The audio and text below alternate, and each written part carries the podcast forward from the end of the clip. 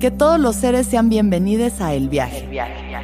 Soy Alexis de Anda, soy psiconauta, soy comediante, soy un ser en constante evolución y en mi podcast conoceremos las historias y reflexiones de varios personajes en el universo. El Viaje, una producción de Sonoro. Suscríbete en Spotify, Apple, ahí encontrarás todas mis charlas pasadas y las futuras. El Viaje. Que todos los seres sean felices, que todos los seres sean felices.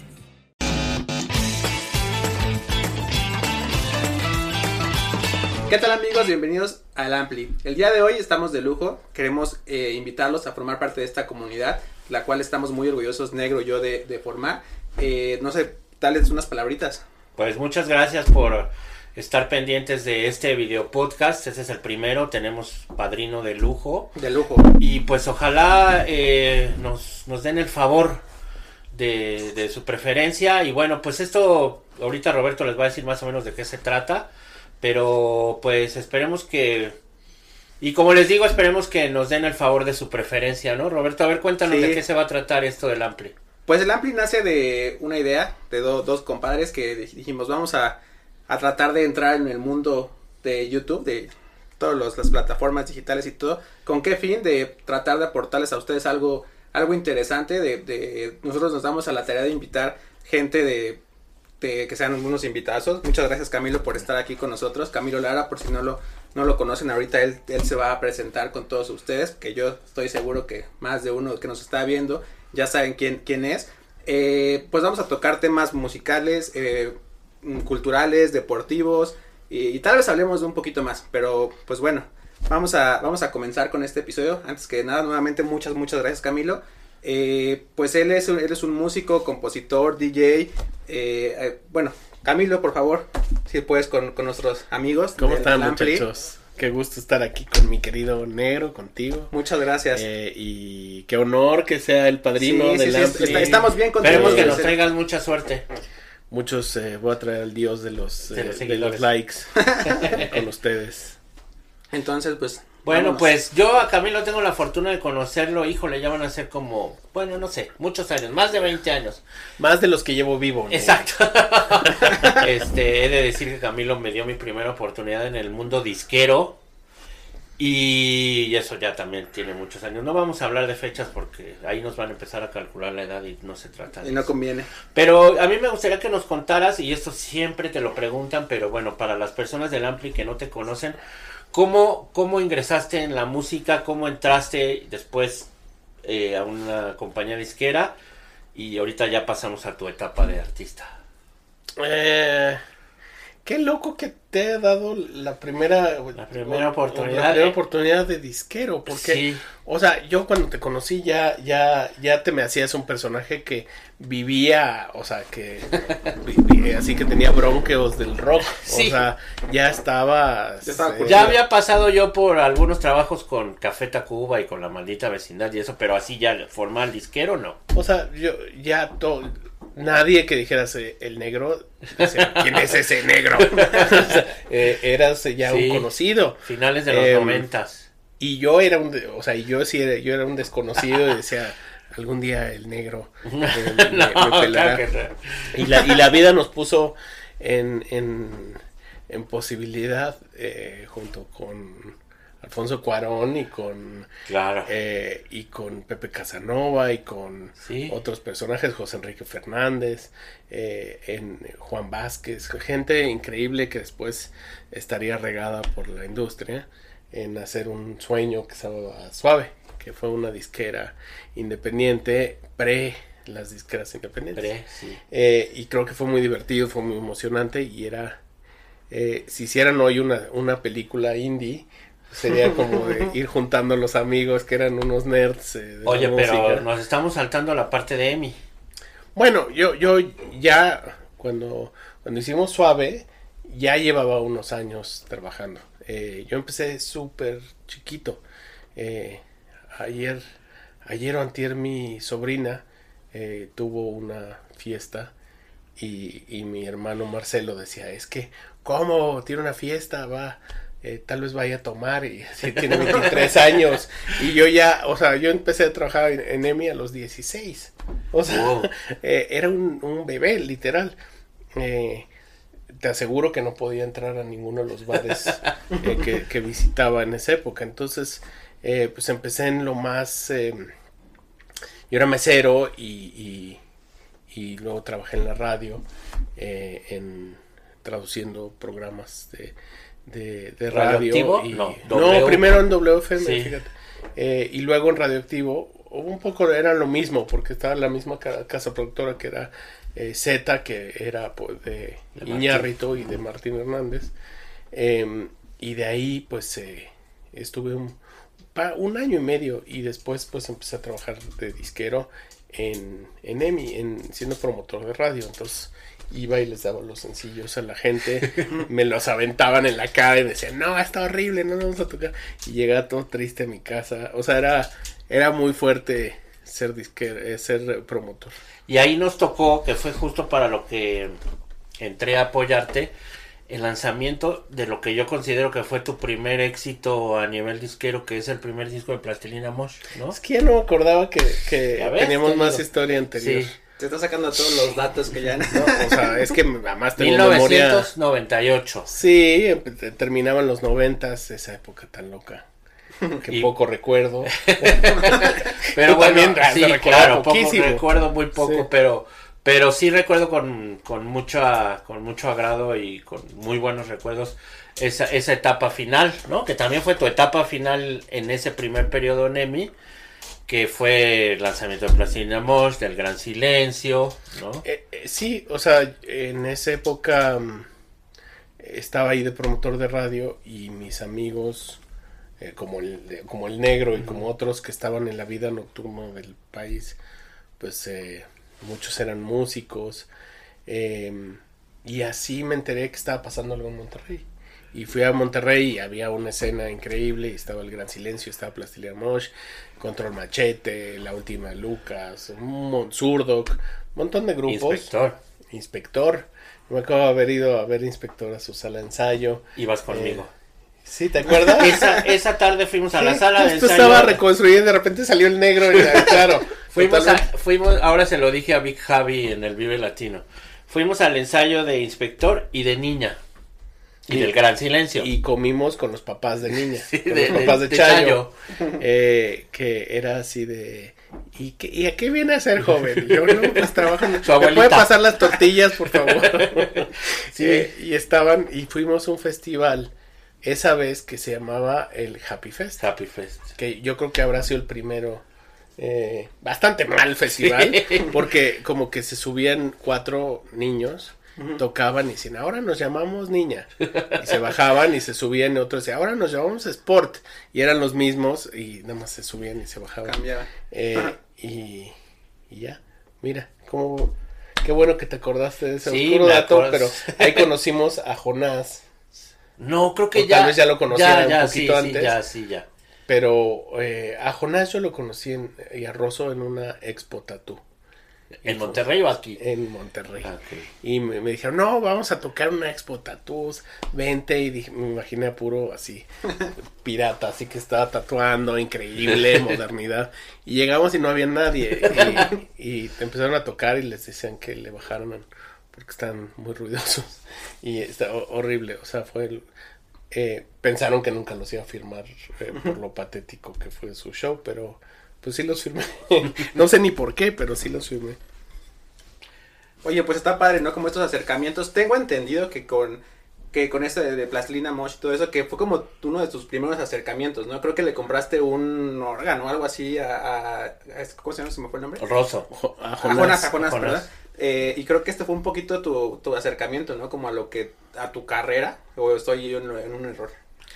Bueno, a- en esas épocas ya, ya era Sí, DJ, ya- ya era DJ y no, no estaba haciendo música, pero sí me le, le compré una computadora de esas Apple eh, que eran como pelotas, eh, Ah, sí, sí, sí. eh, que no tenían ningún tipo de salida, o sea, lo que pasaba en la Apple se quedaba en la Apple. Y, Y la memoria que tenía, ¿no? Porque no era tan poco. y era muy, extensa. sí, pues, tenía más memoria ahí el, el negro, o sea, y o yo. Entonces, pues, eh, sí, eh, ahí empecé a hacer mi disco y ahí vivió hasta que se me acabó la memoria de esa computadora y, y ya, pero fíjate que eso habrá pasado justo cuando, cuando hicieron su primer disco y cuando Plastilina hizo su primer disco y, y empecé a hacer música y remixes y empecé a remezclar. Todo el tiempo hacía remixes de todos los personas que conocía. Bueno, y luego viene Suave, como ya dijiste, que fue un. Pues fue una aventura, ¿no? Porque pues tú renunciaste a tu carrera de disquero grande por una invitación de Alfonso Cuarón. Sí, que- creo que ahora me toca a mí entrevistar Sí. a qué, qué locos tiempos, ¿no? Sí, no, pues era, eran otras épocas. Eh, tú tenías mucho la escuela de sellos eh, gringos y de sellos ingleses independientes, pero en México no había, ¿no? Entonces era una, una cuestión, pues un poco una aventura, ¿no? Había, teníamos ahí un patrocinador, un fondo, un fondo para empezar. Eh, este sello, pues como todos saben, era de Jorge Vergara, después posterior dueño de las Chivas. Pero, pero pues ¿Qué, qué sientes que fue lo mejor que te dejó suave a nivel, me choca la palabra, a nivel profesional o a nivel personal, a nivel experiencia? O sea, fue como yo me, yo creo que nos sentimos y como los primeros que pusieron un negocio de tapioca en México. Sí. O sea, al principio era de ¿qué? ¿Por qué pusiste un negocio de tapioca? Fuimos de los primeros que pusimos un negocio de tapioca en México y nos decían, estás loco. y, y creo que con el tiempo la tapioca se fue volviendo popular y ya ahora hay negocios sí. de tapioca con cada fanático del K-pop. Pero en esas épocas, eh, pues sí, no había nada, no había industria, no había, pues en realidad no había nada. Eh, eh, sería justo de- plantearlo así. O sea, no había medios independientes, no había radios independientes, no había grupos independientes. O sea, era muy, era muy precaria la Por lo tanto no había sellos independientes. No había sellos independientes, no había, había tenido un, bueno, Edmundo Navas, que había hecho Sí. Opción Sónica, un poco era el albergue eh, patitas para ti de, del- de lo que había de la escena independiente, ¿no? No pasaba. Eh, y, y un poco fue quitarle esa, ese pátina de que si eras independiente era porque eras rechazado y decir si eres independiente es porque eres cool y porque estás haciendo una carrera autogestionada. eh, y, y ya fue muy, yo creo que estábamos muy adelantados a que tres, cuatro años después Sí. empezaría a pasar todo lo que ahora conocemos. ¿no? Y es muy raro, como que la historia te pone en una posibilidad que es muy raro contar eso. Y imagínatelo así, un México tan precario. cuando- Estamos hablando de hace 20, y 22 años, del año 2000. Sí, pero era, un- o sea, ahorita ves el México de hoy, es un México ultramoderno, ultra cosmopolita, eh, y pues no, esos problemas no, no existen, No ¿no? existía. Pues vamos a platicar un poquito. El, el Camilo tiene una banda que se llama el Mexican Institute of Sound, Instituto Mexicano del Sonido. Eh, ¿Cómo empieza? ¿Nos puedes compartir un poquito para que los que no, no conocen tengan la oportunidad? Yo lo recomiendo, me gusta mucho.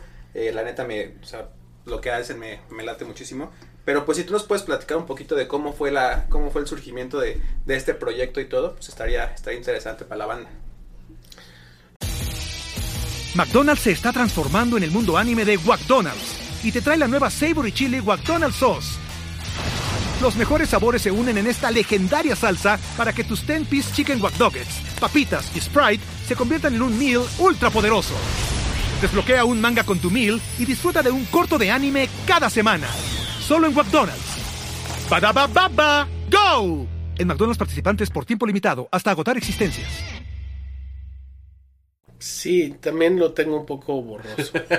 o sea, no, no te eh, diría la verdad si te cuento la historia así.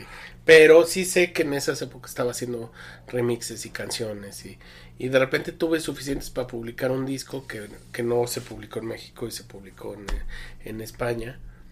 Un poco porque estaba en una disquera y, y me daba, sentía que tenía algún tipo de conflicto de intereses publicando música de otros y, no iba a publicar mi propia música, era, horrible. Entonces, eh, pues ese sello en España lo publicó y luego tiempo después lo publicaron en, en Estados Unidos y luego tiempo después, eh, cuando ya hubo sellos independientes en México, lo publicó Noiselab, que sí creo que fue el siguiente sello que capitalizó. Donde yo ya estaba en en Estaba el negro. Y, y, ya empezó a pasar. Yo lo, el primer el primer año de, de, LIMS pues fue, fue muy diferente a lo que sería los siguientes años, ¿no? Era un... Eh, bueno, de hecho, Negro era mi manager. No, sí, Camilo tenía que escaparse literalmente de su labor como disquero para, para que fuéramos, o sea, a tocar a Estados Unidos, España. Recuerdo un viaje, eh, la primera vez que, que, tuve la oportunidad de ir a Europa y de conocer España fue con Camilo y con Oliver Castro, afamado director de comerciales y de videoclips. Un saludo a Oliver, a ver si nos ve. Y o sea, literalmente volamos un viernes, ni siquiera directo, fuimos a Miami, después de Miami fuimos a Madrid, llegamos a Madrid un sábado, tocó el IMSS, que era Oliver y Camilo, o Camilo y Oliver, tocó el IMSS en una nevada en la casa encendida, que era como un medio rave, ¿no? Sí, en el Conde, Conde Lucas. Exacto. Ese, ese lugar, y Camilo el domingo en la mañana tomó su avión de regreso para llegar a trabajar el lunes. O sea, era como si hubiéramos ido a Morelia, ¿no? A mí Oliver sí me dijo, oye, vamos a quedarnos unos cuatro o cinco días más porque, pues, nomás para aguantar el jet lag, ¿no? ¿Y se quedaron? Y nos quedamos. Oliver tenía la, tenía ganas de ver este, el musical de Hoy No Me Puedo Levantar, que estaba en ese momento super hot ahí en, en, la Gran Vía, en un teatro de la Gran Vía. Obviamente no encontramos boletos. No se pudieron levantar. Pero no nos pudimos levantar del, del, del, pesar que le dio a Oliver. Pero bueno, en realidad ese era como el, el inicio del IMSS para Camilo, ¿no? Sí, y luego yo la más divertida de todos los shows que tuve con Negro fue eh, vamos a tocar a un show épico en San Francisco y al día siguiente a todos se nos olvidó recoger el equipo.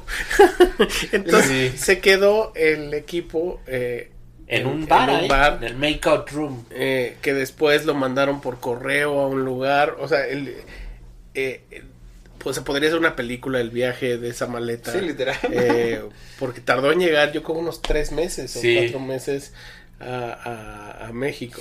Eh, y fue un show muy divertido con, el que me estaba acordando de Oliver. Eh, acabo de verlo hace poquitito. Lo vamos a invitar aquí, Oliver. Sí, bueno, y era como terminamos de tocar un gran show en San Francisco, el primero que dábamos ahí. Y nos hacían una fiesta, entonces caminamos del bar a la fiesta.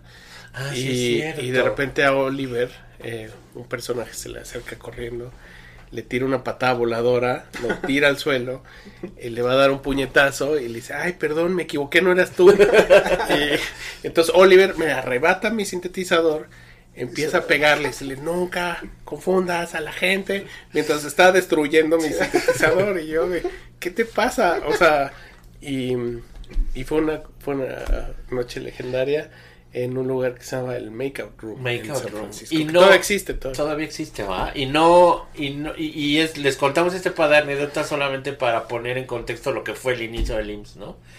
Y tu inicio como saliendo a giras. sigo, sigo agarrándome golpes con el sintetizador cuando, cuando me provocan, ¿eh? Ya tienes un staff, ¿no? Ya, ya, ya hay gente que, que, procura que no te confundan. Pues depende donde toque. A ver, déjamelo a mí, déjamelo a mí. El, el staff acaba a los 10 mil kilómetros. Pero bueno, así fue un poco, ¿no? Un poco tenías esta onda de que creías que ibas a llegar, digo, no sé si has llegado muy lejos, pero que, que tu carrera musical iría más allá de dos discos o no? No, ¿tú? No, no. no, pues no, obviamente no.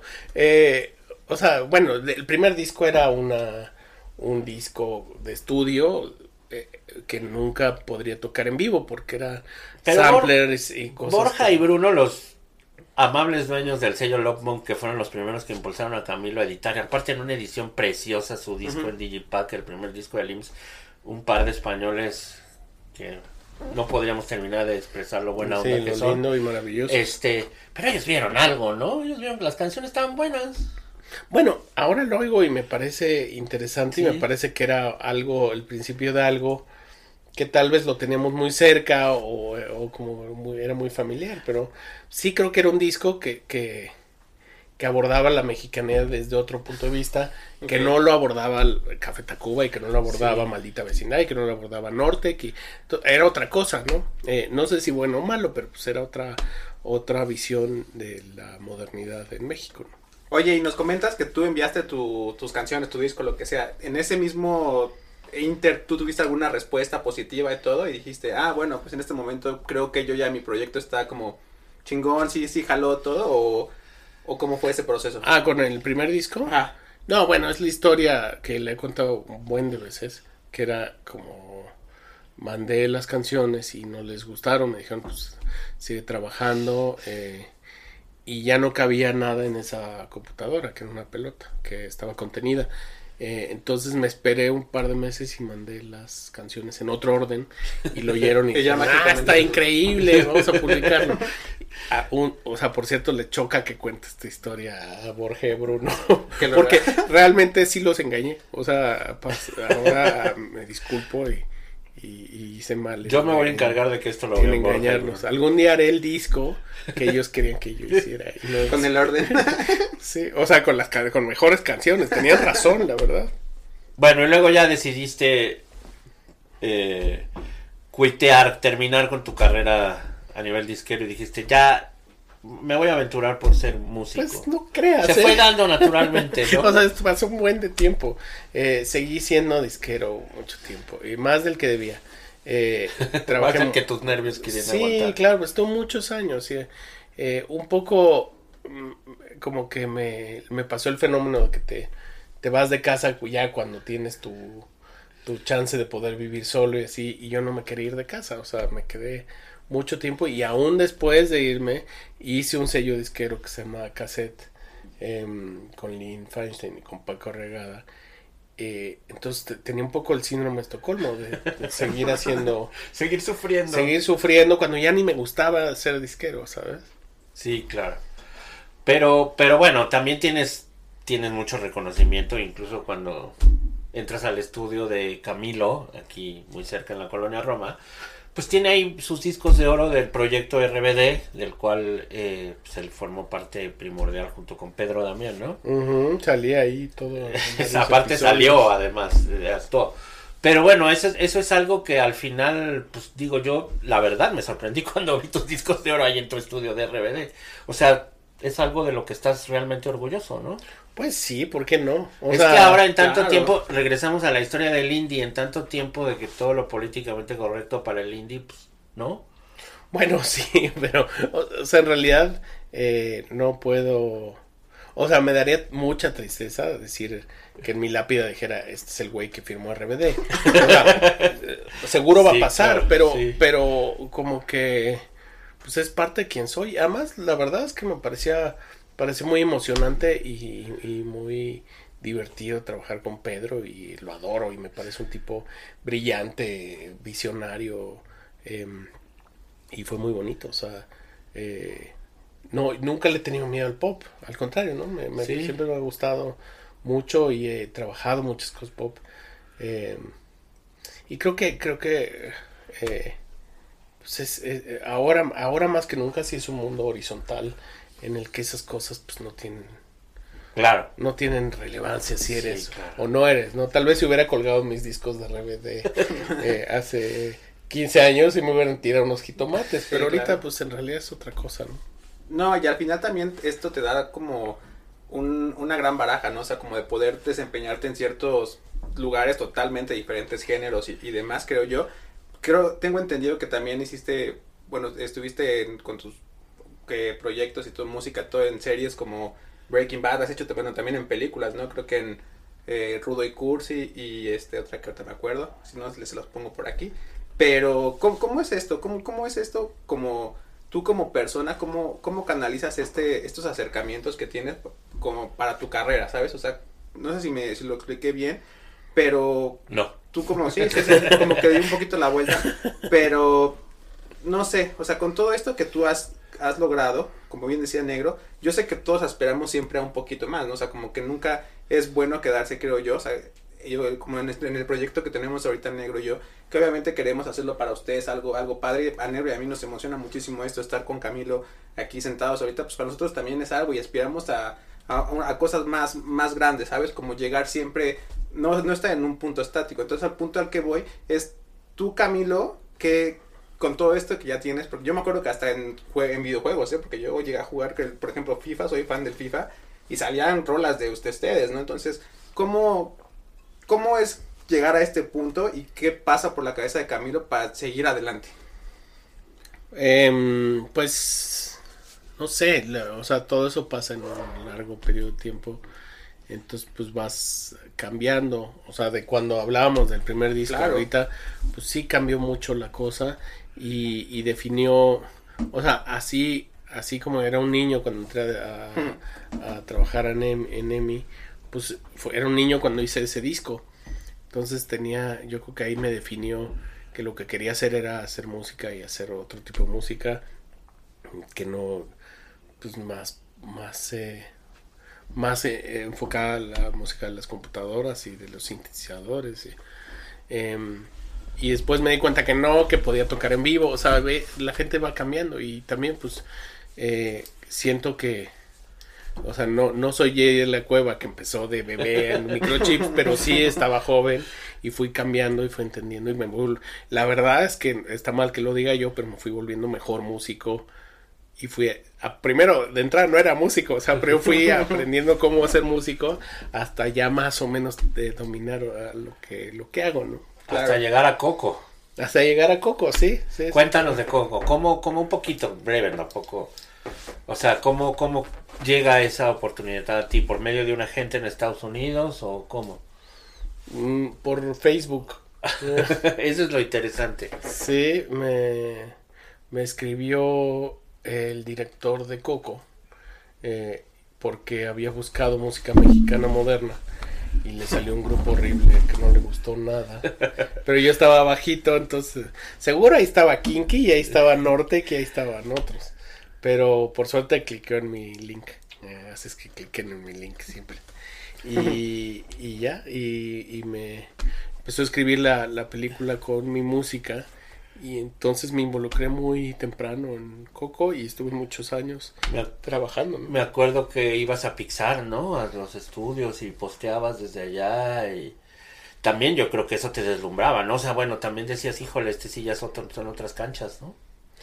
Pues sí, o sea, en esos años pasaron varias cosas que me que me Bueno, lo de- que fueron creciendo mucho, o sea, fui hice- Como dice Roberto, lo del FIFA también, ¿no? y, y la música, sobre todo la música de Grand Theft Auto que hice Grand Theft un Auto. canal, eh, toqué en Coachella, como que fueron épocas muy emocionantes en la que sí vi que ya, o sea, la viborita había tenido un efecto multiplicador, como diría eh, Toño Esquinca. Eh, y así, eh, pues fue, fue, fue, fue muy emocionante y fue muy divertido y, y sí una lección de vida, ¿no? No todos Totalmente. los días haces una película de Pixar, ¿no? Y me imagino que así como tú aportaste muchísimo a, a toda esta producción, pues yo creo que la gente que estaba ahí también te aportó muchísimo, ¿no? Me imagino que es gente también, pues gente bien lista, gente que tiene otra, otra perspectiva y todo. ¿Qué es lo que, un poquito de lo que tratamos aquí son como experiencias en, con, pues dependiendo de, nos- de las, las personas que están aquí con nosotros, de diferentes medios y demás. ¿Cuál, cuál, cuál fue, yo creo que tu mejor experiencia en este proceso, en el proceso Coco? Em, O aprendizaje. Ajá, también. Sí, eh, yo creo que entender como el- las entrañas de una película de Hollywood, para mí fue muy emocionante poder, eh, fue la primera vez que trabajaba para una, para una producción tan grande y, y, aprendí mucho y además me pagaron un doctorado en música mexicana porque pues tuve que investigar muchísimo de música mexicana y de... em, como de la geografía de la música en México. Entonces, eh, pues fue muy... Sí, todo lo que Por todos lados fue muy positivo. eh, salvo que salí muerto en la película, pero bueno, después reviví ya. Sí, eso también está, está poca madre, o sea que literal, pues sales, sales en la película de Coco, ¿no? O sea, estás ahí poniendo tu musiquita y todo. Oye, y si no la quieres compartir y todo, ¿cuál, cuál pudo haber sido la peor la peor experiencia en, en este proyecto. La peor experiencia en este proyecto. em, pues no, no, no, o sea, no, no hubo peor. Yo creo que todo fue muy positivo, pero, pero sí lo, lo primero cuando me dijeron vamos a hacer una película de Disney, eh, lo primero que dije y tuve una plática seria con el productor, con el director y les decía es que para mí Disney retrata al mexicano como un, Ah, sí. un ratón en sombrero tomando siesta fuera de una plaza de toros y justo eso eh, o sea, si eso iba a ser el proyecto, pues yo No quería, no quería estar eh, en él. Y evidentemente está absolutamente mal. O sea, como que sabían, tenían mucho conocimiento y mucho respeto de, de México, ¿no? Sí, creo que la película de Coco tal cual es eso, ¿no? O sea, como que retrata muy bien la esencia de, de todas nuestras tradiciones, colores, to- todo, todo. O sea, creo que, y bueno, yo creo que todos ustedes también que vieron Coco, pues también es una película muy, muy emotiva, ¿no? Al final, pues creo que los que no lloraron, pues no... No o sea, están vivos. No están vivos, exacto. Sí, sí, sí. ¿Tú lloraste, Negri? Yo sí. Sí, la Mi verdad. mamá también lloró. Sí. Tu mamá es muy sensible. Sí, claro. Pero bueno, y regresando un poco, un poco al, al mundo de la música, del disco, de, de tu grupo y un poco lo que dice Roberto también de las experiencias. eh, ¿Cómo ves la escena actualmente mu- musical, pues a nivel mundial, porque ya no se puede hablar solo de México, de Estados Unidos? ¿Cómo ves que tú, tú qué sientes que le falta? ¿Crees que hay una falta de profesionalismo al ser todo tan masivo? ¿O crees que, que vamos por buen camino al que haya tanta música online?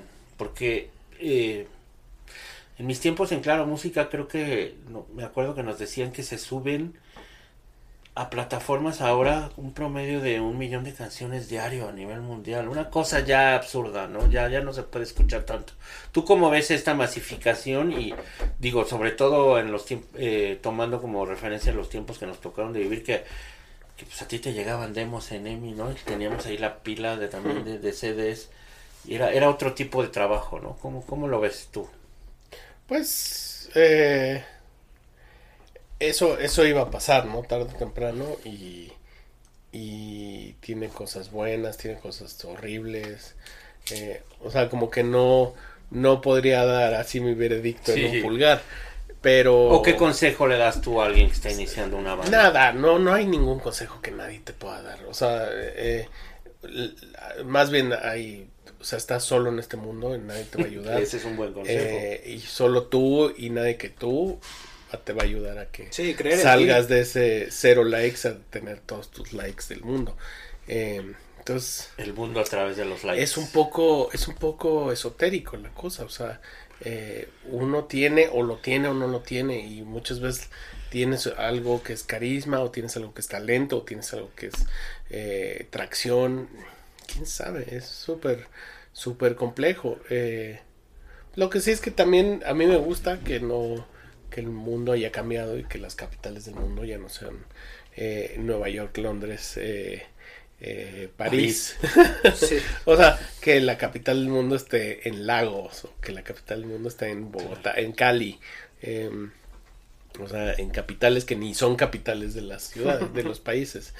Entonces, Eso creo, que hay una cosa muy emocionante de, de, de real globalización del, del asunto y del cambio, del fin de la hege- hegemonía de la cultura sajona, ¿no? Que es muy interesante vivirlo, ¿no? Que el, el futuro pues, no viene de Estados Unidos, viene de Corea, por ejemplo. Gracias a Dios. Yo recuerdo que, bueno, a nosotros nos tocó vivir como, bueno, en nuestra principal vida de disqueros, sí vivimos como el, el auge y, todo lo que tiene que ver con el éxito del CD, ¿no? Pero sí me acuerdo que ya veíamos venir eh, pues esta venida de poner la música arriba, ¿no? Me acuerdo que una vez tú me dijiste, el futuro de la música es que va a vivir en una nube y a lo mejor en ese tiempo lo decíamos, Mix Up, gracias por el comercial, va a ser el encargado de distribuirlo a través de esa nube, ¿no? Surgieron unos suecos o unos gringos más avispados y, la- y lo pusieron en esa nube. Pero un poco como, como coleccionista que sé que eres, ¿sigues, sigues siendo así de aferrado al, al artículo discográfico? Eh, no, no. Ya no. ¿verdad? No, no, para nada. Eh, no, me gustan los viniles, pero no, no como más como Un hobby. un hobby y ni siquiera... O sea, tengo en mi estudio todos los CDs puestos así y no tengo aparato para poner CDs. entonces, eh, son una bonita decoración, ¿no? Algún día se volverán los CDs. Te voy a regalar uno porque... Pero lo que es impresionante, Negri, es que hemos visto el fin del vinil, Del vinil. el principio del CD, el fin del CD, el principio del MP3, el fin del MP3 y el principio del streaming. Y un Y renacimiento. ahora estamos viendo un poco eh, el, el- el fin del, del streaming con los, o sea, Spotify eh, cambiando de timón y diciendo Sí. que ya la música no les interesa, les interesan los podcasts. Entonces, Sí, eh, hemos fuerte. visto la absoluta pulverización del, de la, de la- el contenido musical. ¿Qué sigue para, para Camilo y para el IMSS? ¿Qué, qué planes? ¿Ya quieres, ya, ya estás, ya regresaste a tocar, ¿no? Post pandemia ya hiciste algunas cosas. Digo, no tanto como una gira, pero ya hiciste algunos shows. Uno, y toquen el Pal Norte. ¿Y, nada cómo, cómo te sentiste otra vez? Bien cansado, terminé todo sudado y dije, ay, ya estoy fuera de forma. Y luego Se me olvidaron las ayuda. letras, un ¿Sí? desastre. Sí, pero ya no se me olvida. La siguiente vez que toque. ¿Quieres, ¿Quieres un tour para este año? Bueno, Eh, bueno, si tengo- llega tu manager y te dice aquí están estas 23 fechas por todo el mundo, ¿las tomarías? eh, siempre digo que sí, negro. Sí, eso ¿Para es- qué me hago? Eh, pues sí, hago ahora unas fechas en España, sí. eh, toco en, Vive Latino también en bastante. el Vive Latino en Zaragoza, en Estados Unidos. Pues ya empezó un poco... Ya se empezó a vez- mover todo. Tal vez no con la con la el, el frenesí del, Sí. los años anteriores, pero pues algo estaré haciendo. Ese ya es una chamba también, ¿no? Sí, y también eh, me dediqué a producir, entonces Eso. mucho de lo que hago ahora requiere no salir de gira. Esa es la parte por un poco por lo que te preguntaba. Tienes tu estudio, obviamente es una inversión y es algo que tienes que poner a trabajar y que es tuyo y que bueno, no es un taxi negro. tampoco. bueno, pero que tienes lo- que hacer Que que Taxify lo verifiques. Las placas. Exacto, cuánto pagas de cuota. Pero si te gusta estar ahí también ahora. sí, Tome, la que a la vuelta de tu casa y descubrí que el- el- no hay nada mejor que estar en el estudio. Sí. eh, irte temprano a tu casa, pasear al perro en la mañana, ese tipo de cosas que la gente dice que no puedes hacer que hace todos los días, pero yo nunca lo hice durante 15 años, entonces, eh, pues sí. Pero entonces sí va a haber shows del IMSS este año. Uno que otro, sí, uno que otro. Más escogiditos, como Más mercado. exacto, exacto. Y música grabada, IMSS como tal, porque estás ahorita nos vas a contar todos los proyectos en los que estás trabajando como productor y como creador, pero como el IMSS va a haber disco, este año estás trabajando ya en algo. Eh, no, estoy trabajando en... Estoy haciendo una serie de canciones que se llama Cumbia Manifesto, que son eh, 10 o 15 canciones de cómo veo la cumbia moderna, eh, o la cumbia tradicional, o la cumbia en general. Eh, y, y eso saldrá el año que entra. eh, ya presentaré mi ópera y otras cosas. tu musical. Mi musical, mi Camilo, musical musical. patines. Exacto. Sí. Oye, cuéntanos, ahorita estábamos, ahorita que toca negro, este punto, eh, estuviste también haciendo, eh, pues, música, ¿no? Ambiental y todo para la serie esta de, Netflix, la de Narcos. ¿Cómo, cómo ha sido este, este, cómo fue este proceso? ¿Te gustó? ¿Lo disfrutaste? Sí, cañón. Llevo tres, eh, tres temporadas en Narcos haciendo las canciones que se oyen. eh, y muy divertido. Mucho de eso ha sido mi vida, ¿no? He estado tra- haciendo mucha música, películas. Eh, y, y me encanta, me, me encanta. Es mi. Pues eso, por eso ya no quiero salir de gira. ¿Y cómo es este proceso creativo? O sea, ¿cómo, cómo llegas a- al, al producto final? O sea, un poquito, yo sé que es un el proceso creativo, pues abarca muchísimas cosas, pero si así a, a grandes rasgos nos puedes decir. Eh, pues yo creo que no sé, es, es, es como hacer un disco para, para la imagen visual de otra persona y trabajas mucho con un director. Épocas y todo, ¿no? Todo lo que Eh, tienes que meter. Y pues es como es como cuando ibas al kinder y te decían, ah, bueno, a ver, ahora te vamos a prestar esto para que hagas tu collage o tus palitos y tú te daban el... Entonces como que escoges tus herramientas para hacer algo y lo, y lo haces eh, y así es, ¿no? Como son distintas paletas, sabores, sonidos, épocas. Muy divertido, la verdad. También estuviste en Teniente Harina, ¿no? Que también esto fue un hitazo lo de lo del personaje. O sea, creo que yo la, yo la empecé a ver hace un par de, de semanas. Y la gente está, está pa- padre, ¿no? O sea, sí la recomiendo, véanla. Creo que está en sí. Amazon. Entonces, pues platícanos un poquito de, de, cómo- de este proceso, de cómo colaboraste. Sí, bueno, esa nada más hice la rola de la serie eh, y me encantaba, tenía mucha relación con lo que hacía con el, mi disco anterior que era hablaba del DF, entonces eh, y, y pues eso Sí, como anillo al dedo. eh, sí, me divertí muchísimo y, y pues hubo, en- después de haber hecho los la producción Ángeles Azules, tantos discos, eh, ya todo el mundo me ve con cara de cumbia, entonces pues me pidieron una cumbia, un cumbión y ahí está, Ah, una cumbia. ahí está Un su cumbión bien loco. Sí. Oye, y hablabas de este proyecto de cumbias. Eh, digo, obviamente hice mi labor de saber que, que ibas a estar con nosotros, que vas a ser nuestro, nuestro padrino y todo. Este, esta serie de, de colaboraciones y canciones es la que hiciste con Santa Fe Clan y con, y con este Fidel Nadal. No, caray, podría haber entrado, pero no. Sí, Esta es una buena. canción de, de, San- de Fidel Nadal muy vieja que se llama International Love. Y, y fue una, hacer una versión nueva de, de esa canción. Pero sí, era un poco en el espíritu de las otras canciones. Aparte en el video se ve que la pasaron bastante bien, ¿no? Haciendo todo el video y toda la canción está como bien, está bien feliz. Sí, sobre todo cuando a la hora 6, pues ya... te- Es que eh, aparte Fidel es un personaje. Es un personaje y Santa Fe Clan también. Ojo, ponles, eh, son changos con bombas. los dos. Sí, no, bueno. pues, Sí, Santa Fe Clan es un fenómeno muy, muy particular, ¿no? Bueno, es algo que, bueno, tú lo viste y dijiste, este cuate, ¿no? No, no, bueno fuera. O sea, Bueno, él ya él me vio y me dijo, este cuate. Este compa. Sí. Sí, un día me fue a ver al estudio y me dijo, oye, quiero que me produzcas. Y, y ya, ah, la verdad es que se acercan grupos y, y gente, entonces le dije, ah, pues ponme tu música, lo oímos. Y me voló la cabeza. Dije, sí, este sí es uno de los... Esto es algo muy importante y empecé a trabajar a los dos días en, en su disco Santa Cumbia. Y Que es un discazo. Es un discazo y es un artista... uh, Estamos viviendo ver a uno de los grandes artistas sí, sí. mexicanos. En el Vive fue espectacular. Bueno, alcancé a ver dos canciones, pero después vi en, en YouTube todo el show. Y sí estuvo muy bueno. No, es un crack, es un, Es un crack.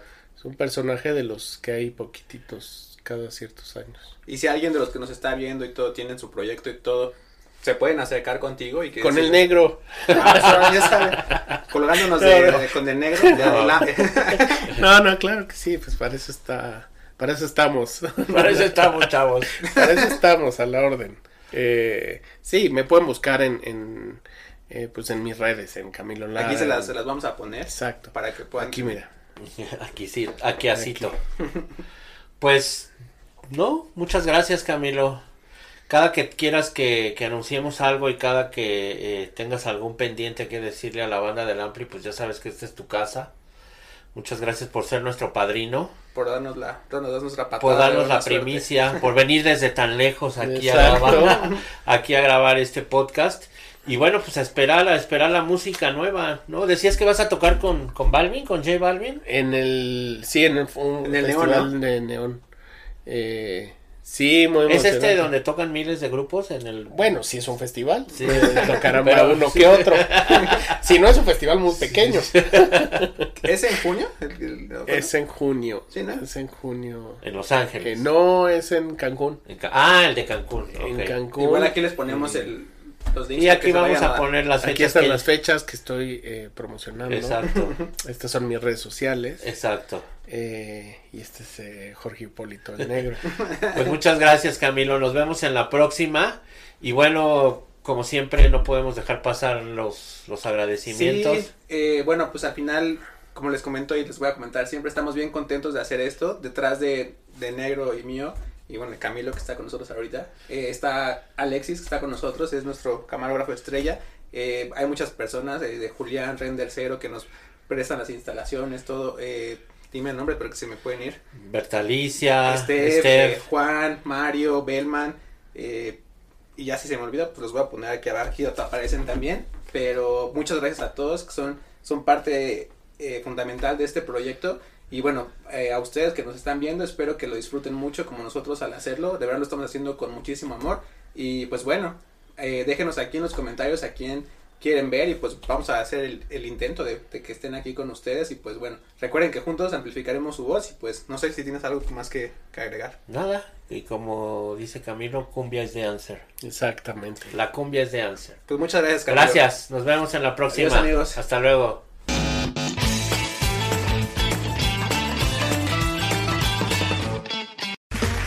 Okay, round two.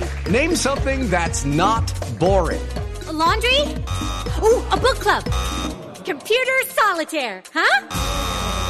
Ah, sorry, we were looking for Chumba Casino.